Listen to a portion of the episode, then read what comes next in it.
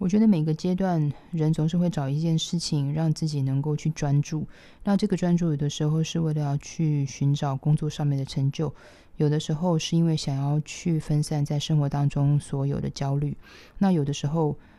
也可能是在进行一种所谓的自救。在一些研究舒曼心理成因的一些精神病的。学者来说，或是就是研究精神医学的一些医生来说，其实舒曼是利用赋格来重整自己，然后同时在面对自己有可能陷入古怪的这种心灵，来让自己去免于崩溃的一个阶段。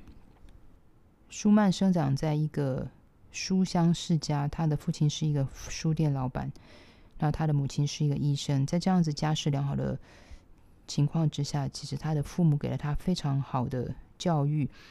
只是说在可能一些生理或身体上面的遗传上面，他也还是一样有着所谓的家族先天性的一个精神好弱。我觉得舒曼通常从他的音乐当中，从他的评论当中，我相信他对他自我心灵的成长，或者说他心灵的一些活动状态是非常的清楚。那在当时的那样一个氛围，尤其是对作曲家来讲的话，巴哈的作品，特别是赋格，在当时可以说是人手一本肖邦、孟德尔颂，包括舒曼夫妇，大家都在这样子一个题材当中，可能得到教材上面的训练，可能得到一些曲式上面的一些印证。我觉得很多人都在这个巴哈的音乐当中来找到一种重整以及建立的一个力量。巴哈的音乐或巴哈的赋格。非常的崇敬，或者是非常依靠的一个状态之下，当然他会成为一个作曲家他所选择的曲式之一。但是我觉得更多时候，舒曼是拿它来自救的，是因为它里面充满了一个可以让他重整他的逻辑，可以让他的心性，可以让他的思绪成为一个安定的力量。在我们有所有的出版品当中，作品七十二的四首赋格，以及他最后。他在一八五四年那个时候写的作品一二六的七首以赋格形式所创作的小赋格，当然，我觉得重点其实不在于说这个形式的意义在哪里，因为对于舒曼来讲的话，他的赋格其实仍旧有着特性小品的一个特色，所以我觉得他将他自己融入于这个赋格的一个形式当中，但是。我有的时候在看他写的副歌，我觉得我不会从巴哈的角度去特别看他，而我觉得是在一个非常认真在面对自己心灵重整或者是崩解的这个过程当中，一个人很小心翼翼的把自己当做一个可能会裂解掉的花瓶，在保护着它，在修复着它，然后并且在与它共存。我觉得在这样子的一个情况之下，就像我们每个人应该都是自己最了解自己的朋友。有的时候我们在一些挫折，或者是我们在一些困境当中，我们常常必须要去为自己做一些重整、重建，或者是为自己伸手的这个动作。特别是在他的副歌的这个创作来讲，有一些慢板乐章，我会觉得他感觉对我，至少对我来讲。我会觉得是一个人非常小心翼翼的